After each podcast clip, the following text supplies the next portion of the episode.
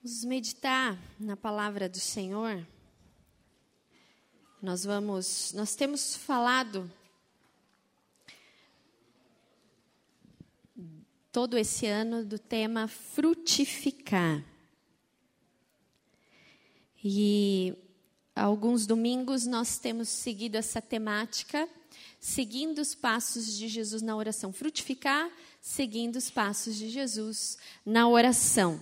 E eu convido você a abrir a sua Bíblia em Mateus, capítulo de número 6, a partir do verso de número 5 até o verso de número 13. Mateus 6, a partir do verso de número 5 ao verso de número 13. Diz assim o Evangelho de Mateus: E quando orares, não sejas como os hipócritas, pois se comprazem em orar em pé nas sinagogas e as esquinas das ruas, para serem vistos pelos homens. Em verdade vos digo que já receberam seu galardão. Mas tu, quando orares, entra no teu quarto, fecha a tua porta, ora a teu pai que está em secreto, e teu pai que te vê em secreto te recompensará publicamente. E orando, não useis de vãs repetições, como os gentios que pensam que por muito falarem serão ouvidos. Não vos assemelheis, pois, a eles, porque vosso Pai sabe o que vocês necessitam antes de pedir. Portanto, vocês orarão assim: Pai nosso que estais nos céus, santificado seja o teu nome, venha o teu reino, seja feita a tua vontade assim na terra como no céu. O pão nosso de cada dia nos dá hoje. E perdoa as nossas dívidas, assim como nós perdoamos os nossos devedores. E não nos deixeis cair em tentação, mas livra-nos do mal, porque teu é o reino, o poder e a glória para sempre. Amém e amém. Vamos orar mais uma vez? Curve a sua cabeça.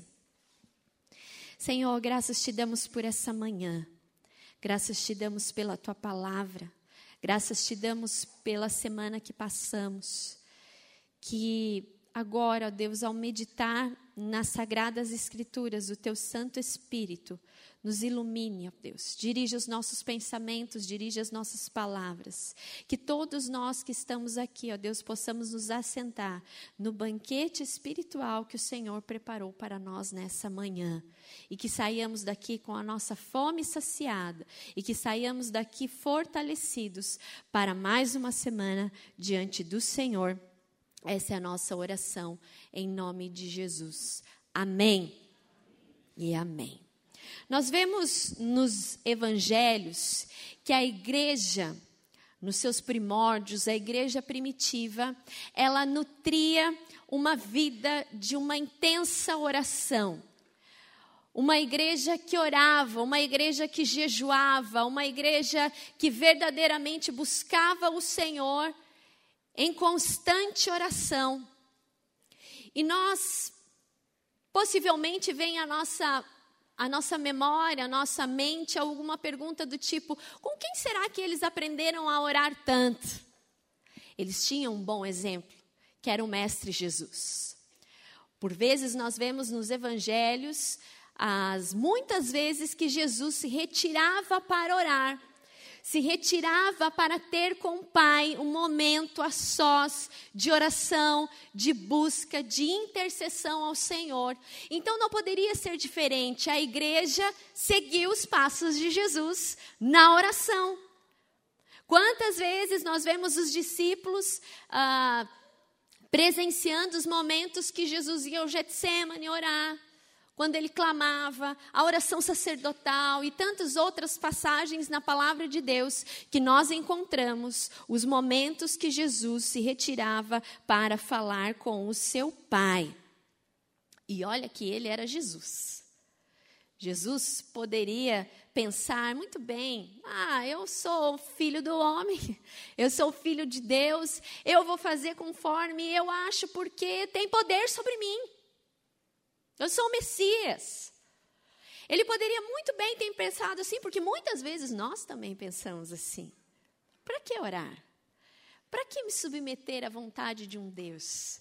Se eu tenho inteligência, se eu tenho capacidade para resolver e dirimir a minha vida, os problemas que se apresentam adiante de mim, mesmo sendo filho de Deus, mesmo sendo o Messias, Jesus se retirava para buscar a vontade do Pai, para ter esse momento de intimidade com o seu Pai e pedir a sua soberana vontade sobre os seus caminhos. Ele não agia por conta própria, mas ele vivia na dependência de Deus. E a pergunta que nós podemos fazer a nós mesmos, você não precisa responder em voz alta, mas a você mesmo. Será que nós temos orado da maneira que convém? Por vezes, algumas perguntas surgem na nossa mente: será que Deus tem ouvido as minhas orações? Será que os ouvidos do Senhor estão atentos às minhas súplicas, ao meu clamor? Será que as minhas orações têm subido ao trono, ao trono dos céus? Será que as minhas orações têm sido frutíferas? E esse é o tema da mensagem nessa manhã, a oração frutífera. E oração frutífera não tem a ver se é, Deus responde da maneira que nós esperamos. Mas a oração frutífera tem a ver com o mover de Deus no nosso coração, produzindo frutos e efeitos dos quais nós entendemos que é a vontade de Deus. Nessa passagem que nós lemos de Mateus capítulo 6, Jesus compara a vida coerente que seus seguidores, os discípulos, seus discípulos deveriam ter, e ele espera que a maneira com que os discípulos se portassem fossem diferente das dos fariseus, de se colocarem diante de Deus, de orarem e de buscarem. Então, em primeiro lugar, a oração frutífera, na verdade, Jesus nos ensina, a partir do verso de número 5, que há momentos, há uma postura que não pode ocorrer na oração. Existem tipos de oração ou condutas com relação à sua forma e conteúdo que nós não devemos ter e que muitas vezes tornam as nossas orações infrutíferas por conta da nossa postura. E a primeira delas que Jesus elenca é a hipocrisia. Os fariseus gostavam de orar em pé e falar em voz alta para que todos vissem. O que Jesus está condenando aqui ou que ele está exortando, não é a questão de orar em público, veja bem. Né? Algumas pessoas têm vergonha de orar em público, às vezes falam, oh, mas está escrito na palavra lá, sobre orar, orar publicamente. Jesus orou publicamente, não é? Por isso que nós temos esses relatos. Ah, que estão contidos na palavra de Deus. Lucas 10, 21, 22, aparece Jesus orando em público. Em João, capítulo 11, 41, 42 também. O que Jesus está advertindo aqui é uma conduta exibicionista, uma conduta vaidosa, hipócrita. É o falar para se aparecer, é o se colocar em oração, mas a intenção do seu coração não é agradar a Deus, mas aos outros que estão ao redor e escutando. Esse tipo de atitude que Jesus está advertindo e que ele fala: não sejam assim. Não sejam hipócritas na hora da oração, querendo se aparecer, porque é no secreto. É lá que Deus sabe quem você é, é lá que Deus sabe o que está por detrás realmente das palavras, porque você não está orando ah, simplesmente para obter é, elogios diante da sua oração ou se parecer espiritual, porque muitas vezes a gente cai nessa cilada da hipocrisia de queremos mostrar uns aos outros que nós somos mais espirituais porque oramos muito bonito. Ou porque oramos numa temos uma oratória diferente, impostada. Isso é uma conduta hipócrita.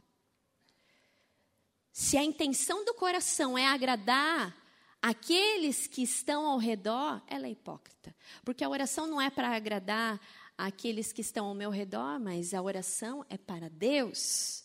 É a Ele que eu preciso agradar. Muitas vezes nós cristãos tomamos essa postura e o que Jesus está condenando aqui é muitas vezes a máscara religiosa que nós queremos sobressair e mostrarmos que somos mais espirituais do que os outros. É essa atitude que Jesus está advertindo atitude de uma exibição vaidosa. Jesus está condenando a hipocrisia. Não se pareçam com eles. Jesus não está condenando o lugar que as orações são feitas. Quando ele diz: O teu pai que te vê em secreto, entra no teu quarto, fecha a tua porta, ele está falando de intimidade, de ter esse momento a sós com o Senhor. Porque é diante do Senhor e é o Senhor que sonda os nossos corações, é Ele que sabe a intenção verdadeira que está por detrás das nossas palavras. A pessoa que tem menos escolaridade, ela pode fazer uma oração mais linda que há na terra do que aquele que tem muitas palavras, um vocabulário imenso. Se no seu coração a intenção estiver errada, a intenção for hipócrita, e muitas vezes a gente vê isso no meio do povo. Uns querendo condenar uns aos outros. Não, eu sou mais espiritual que você. Porque eu sei orar. Eu oro bem. Eu oro longo. Eu oro comprido. Jesus não está interessado nisso. O nosso Deus não está interessado nisso. Quando nós oramos, Ele olha o nosso coração. Mais do que palavras, ele escuta o que está lá dentro, no nosso íntimo.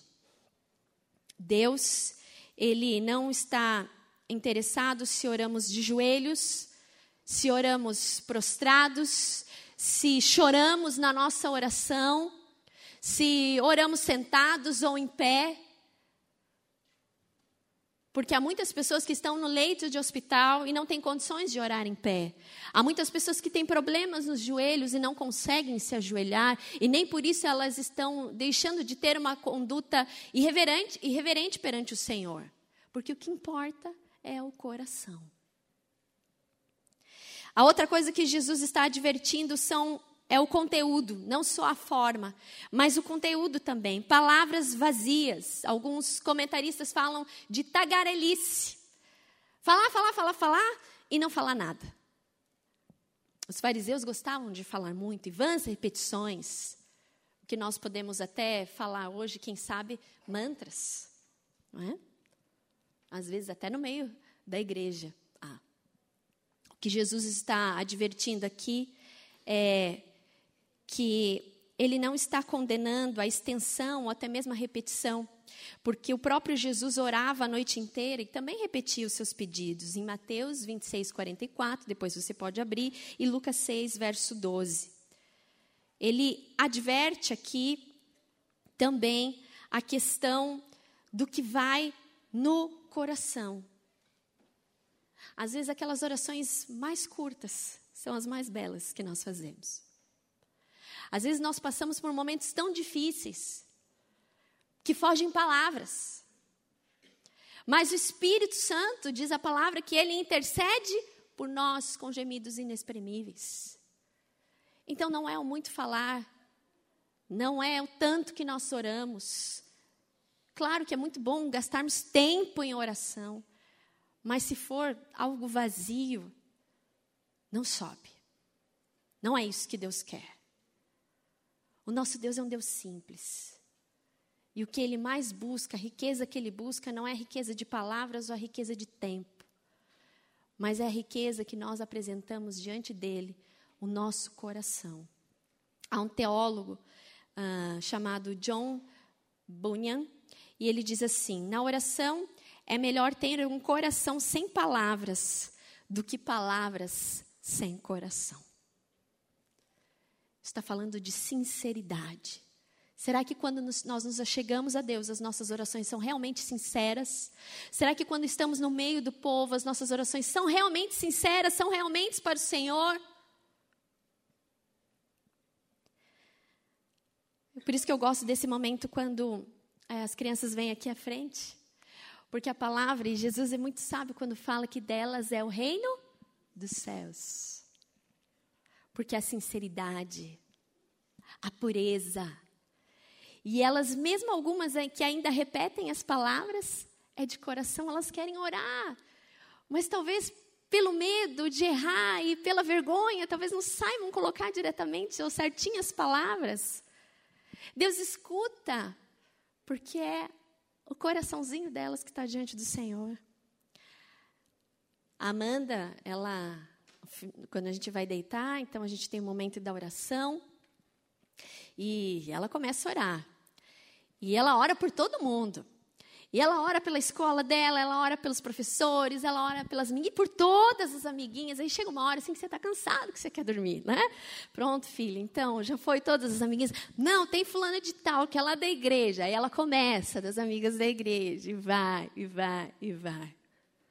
E às vezes ela termina a oração, fala, mamãe, eu esqueci de fulana, eu tenho que orar. A importância da oração. Às vezes as crianças são mais doadas em orar do que nós mesmos. Vocês vêm aqui, nós levamos um show, não é?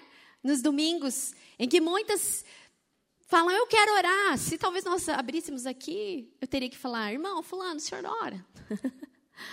Mas é voluntário de coração. É isso que Jesus quer nas nossas orações. Não uma conduta hipócrita, não forma, mas sim o que vai dentro dos nossos corações. É a sinceridade que importa. Em segundo lugar, a oração frutífera, a oração que Jesus nos ensina, ela, ela revela uma relação comunitária e pessoal com o Pai. Jesus começa a ensinar os discípulos, as pessoas que estão ali ouvindo, como se deveria orar. Olha, não é assim que se ora. Jesus já falou assim, desse jeito, não façam assim. Esse não é o jeito. Então, vocês então orem assim, como modelo como modelo, como norte, para que a gente orasse da maneira correta. E ele começa falando: Pai nosso que estás nos céus. Isso revela a relação que nós temos com Deus pessoal, porque o nosso Deus é um Deus relacional. Eu não preciso de intermediários para orar, eu tenho livre acesso a Deus Pai. Mas Ele não é Pai só meu. Ele é do meu irmão que está ao, está ao lado. Então, ele revela também essa comunhão horizontal e vertical, no sentido comunitário. O Aba, o Pai Nosso, é do corpo, é de todos nós que estamos juntos. Jesus responde aqui em Lucas, é, é, tem a mesma narrativa, só que em Lucas, Jesus está falando a respeito, ensinando a oração, porque os discípulos perguntam: então, como é que se deve orar? Então, Jesus coloca: Pai nosso que estás nos céus. Jesus nos ensina a orar essa oração como modelo, como padrão. Calvino diz: na oração do Senhor, que é a oração representativa de todas, encontramos uma fórmula, um roteiro, no qual o Senhor Jesus nos propôs tudo quanto é lícito buscar, tudo quanto conduz ao nosso benefício e tudo quanto é necessário suplicar. Ele é Pai que está perto, que é presente, mas Ele também está, ele está nos céus. Isso nos fala da natureza imanente transcendente de Deus. Ele é transcendente porque ele está acima de todos, ele está nos céus, ele tem poder, ele é soberano. Mas por estar no céu, por ser o Altíssimo, ele também está próximo, ele é presente, ele é relacional.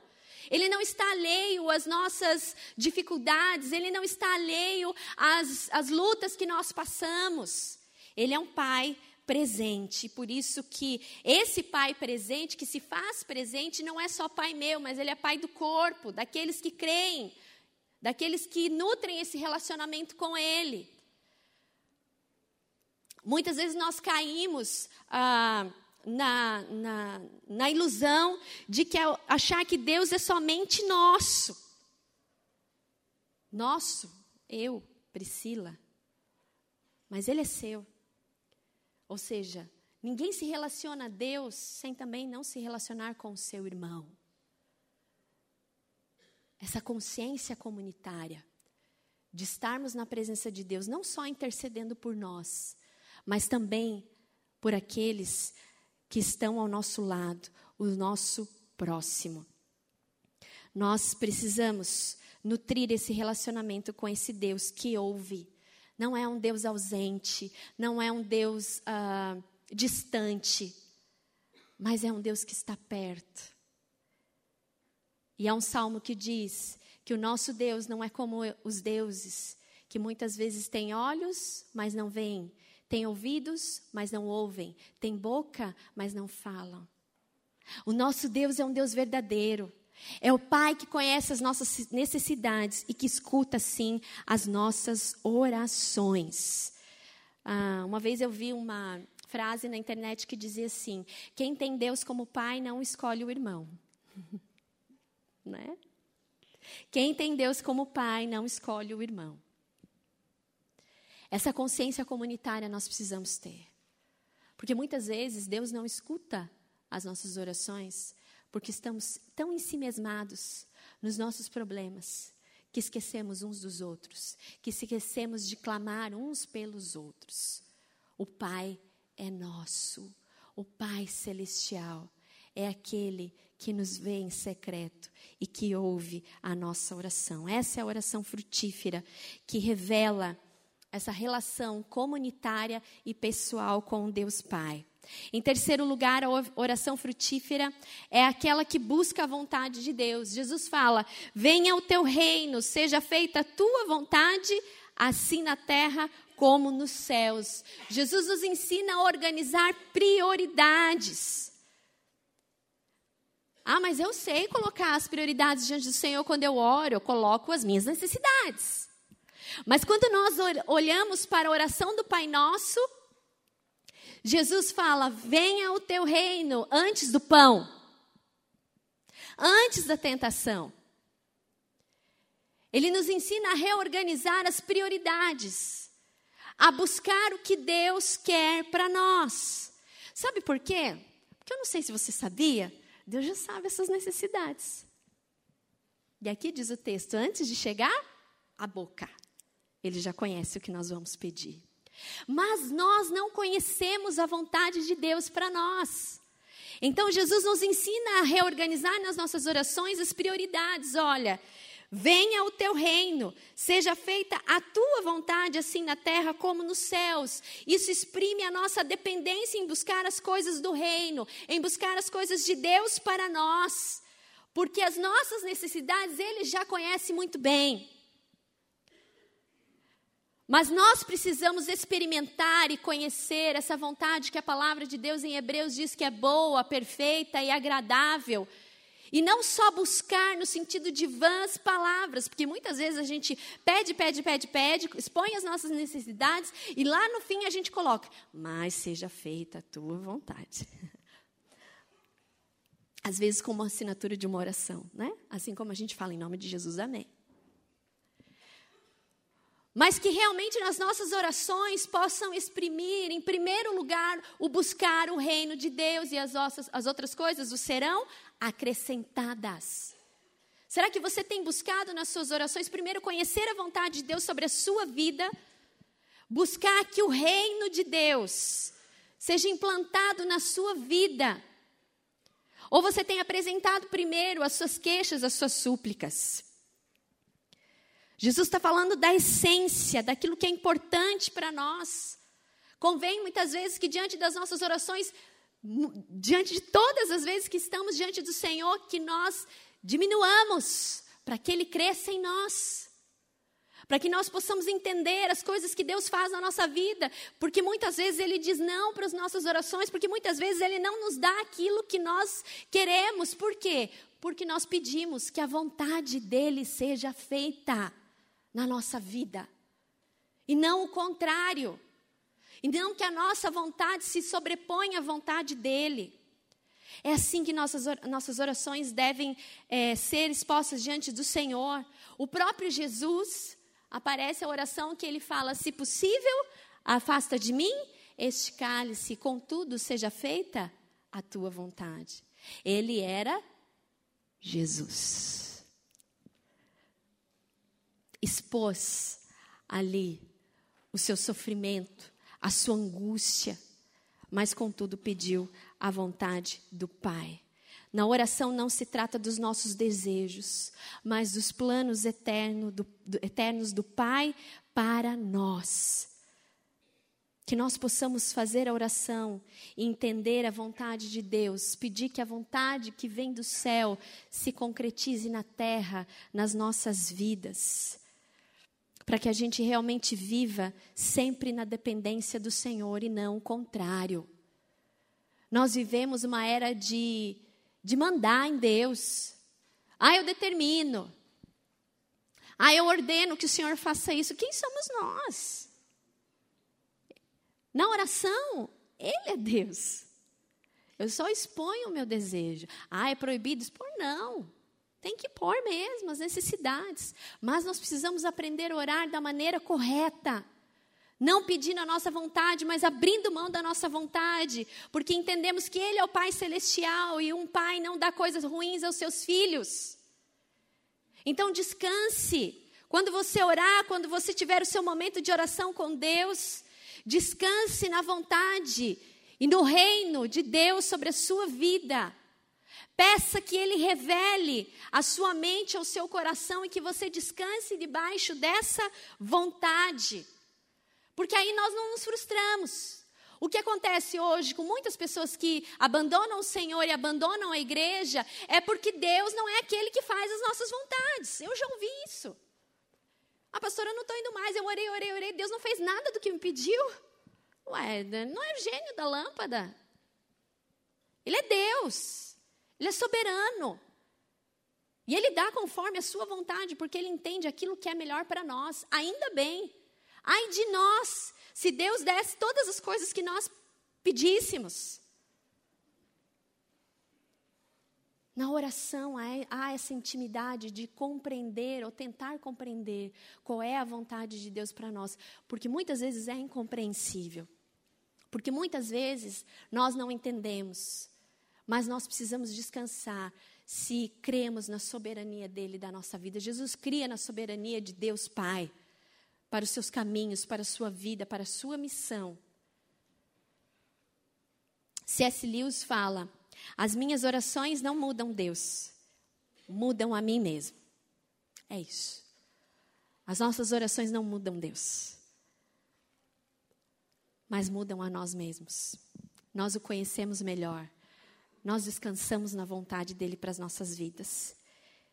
Em quarto e último lugar, a oração frutífera é aquela que expressa plena confiança na providência do Pai Celeste. Aqui Jesus fala sobre o pão. O pão nosso de cada dia nos dá hoje. Não nos deixe cair em tentação, mas livre-nos do mal, pois teu é o reino, o poder e a glória para sempre. Amém. Jesus fornece esse modelo que revela o nosso foco, a nossa esperança que as, as nossas preocupações, as nossas necessidades, de que Ele vai dar, de que Ele vai suprir.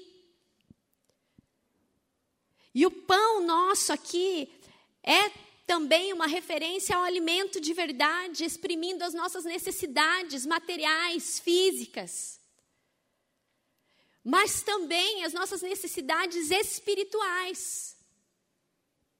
Porque Ele é o pão que desceu do céu. Ele é aquele que supre as nossas necessidades. Ele é sempre o primeiro, ele sempre vai ser a nossa primeira necessidade, o pão que nós verdadeiramente precisamos. É o Senhor Jesus na nossa vida. Mas Ele também conhece que nós precisamos das coisas materiais, das coisas físicas, que se diz relativo às nossas necessidades. Nós somos parte de uma geração muito preocupada em nutrir bem o corpo, mas que se esquece de nutrir a alma. Qual o pão que tem faltado na sua casa, na sua vida? Ele conhece sim. Ele vai dar. E a oração frutífera é essa que descansa plenamente, expressa confiança na, na dependência desse Pai que sabe de tudo o quanto nós pedimos das nossas necessidades cotidianas. Ela, a nossa oração deve revelar essa confiança na presença desse Pai, que sabe a cada dia, é o pão de cada dia. Aquilo que nós precisamos cotidianamente, Ele dá, Ele vai dar. Então nós podemos descansar e confiar nesse Deus que supre tudo e todas as coisas.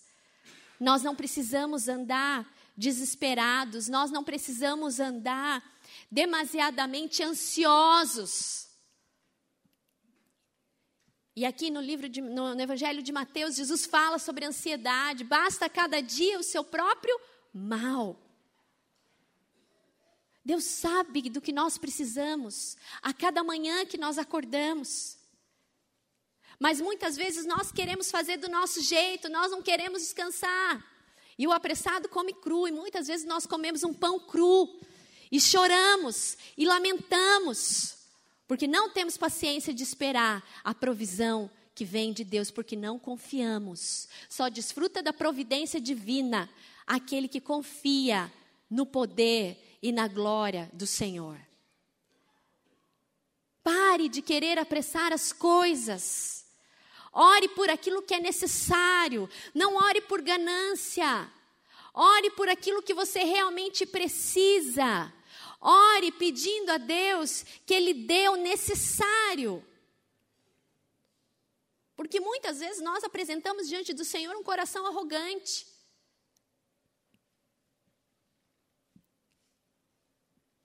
Ele vai dar a cada dia o que nós precisamos. Ele não vai deixar faltar. Porque Ele é um Pai celestial. Ah, mas está faltando. Está faltando. Eu sei que a gente vive em momentos difíceis, como Brasil, como nação, dessa crise imensa financeira que nós estamos passando. Mas isso são provações que nós passamos. Mas que nunca falte o pão da fé para você crer nos milagres e nas portas e na providência divina de Deus, o Pai celeste. Ele vai dar, ele vai suprir. A outra coisa que Jesus apresenta aqui é sobre a tentação.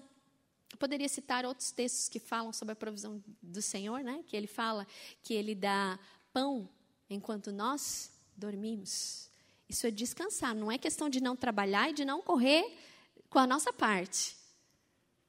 Mas é de descansar, sabendo que Ele é um Deus de poder e que Ele vai prover todas as coisas. Mas também esse Deus que é, provê o pão, Ele provê o livramento. Ele dá proteção. Ele cuida.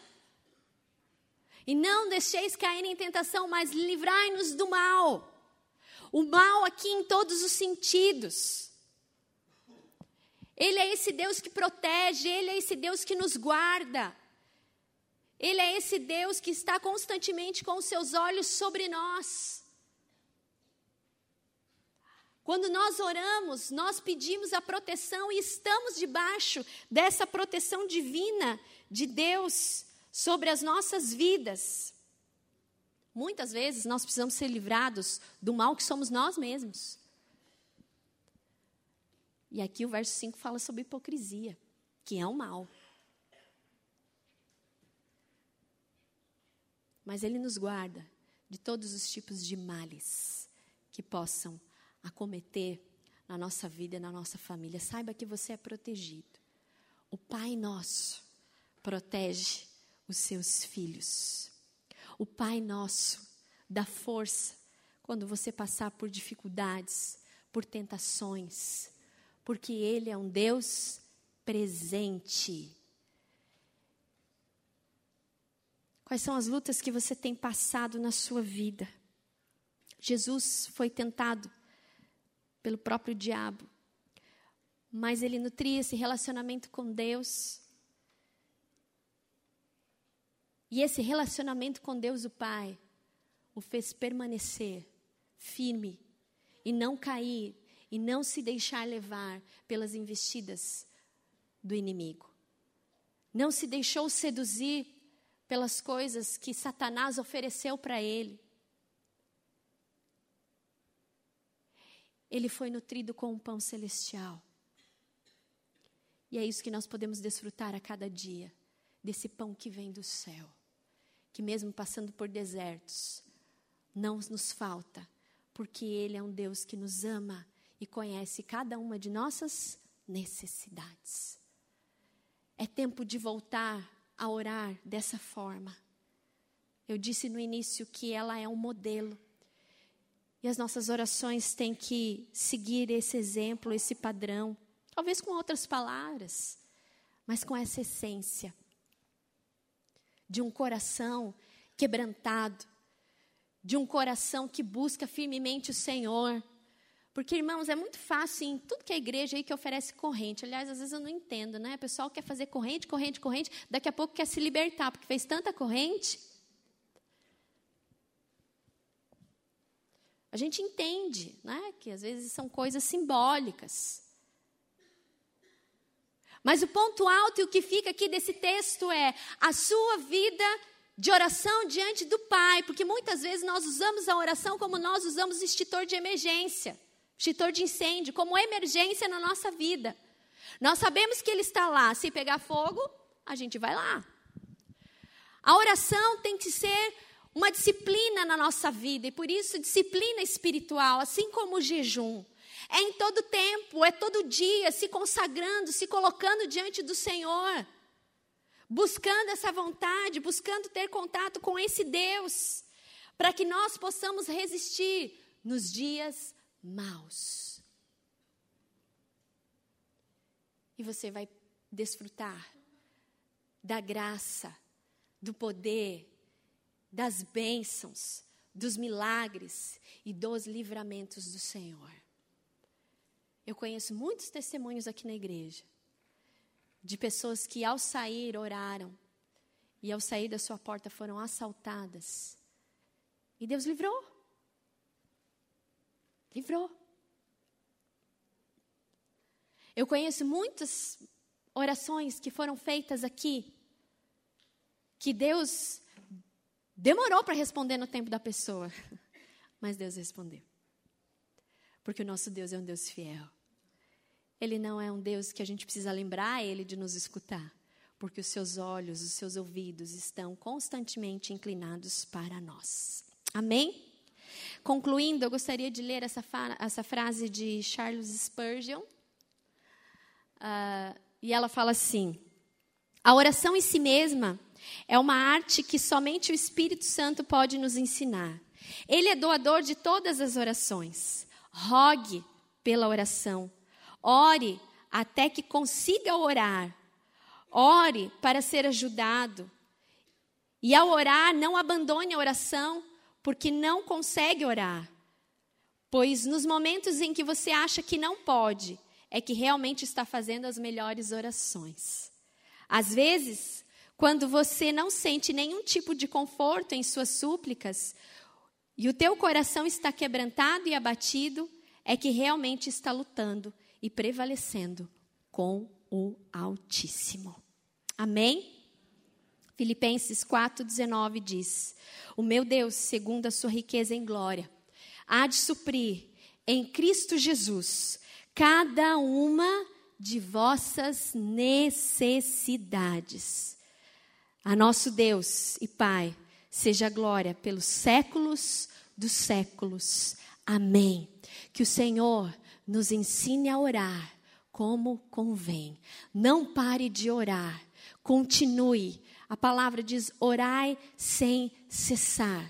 Mantenha esse relacionamento íntimo com o Pai, porque orar é conversar com Ele. E uma oração frutífera é uma oração constante que está diante do trono da graça de Deus. Amém?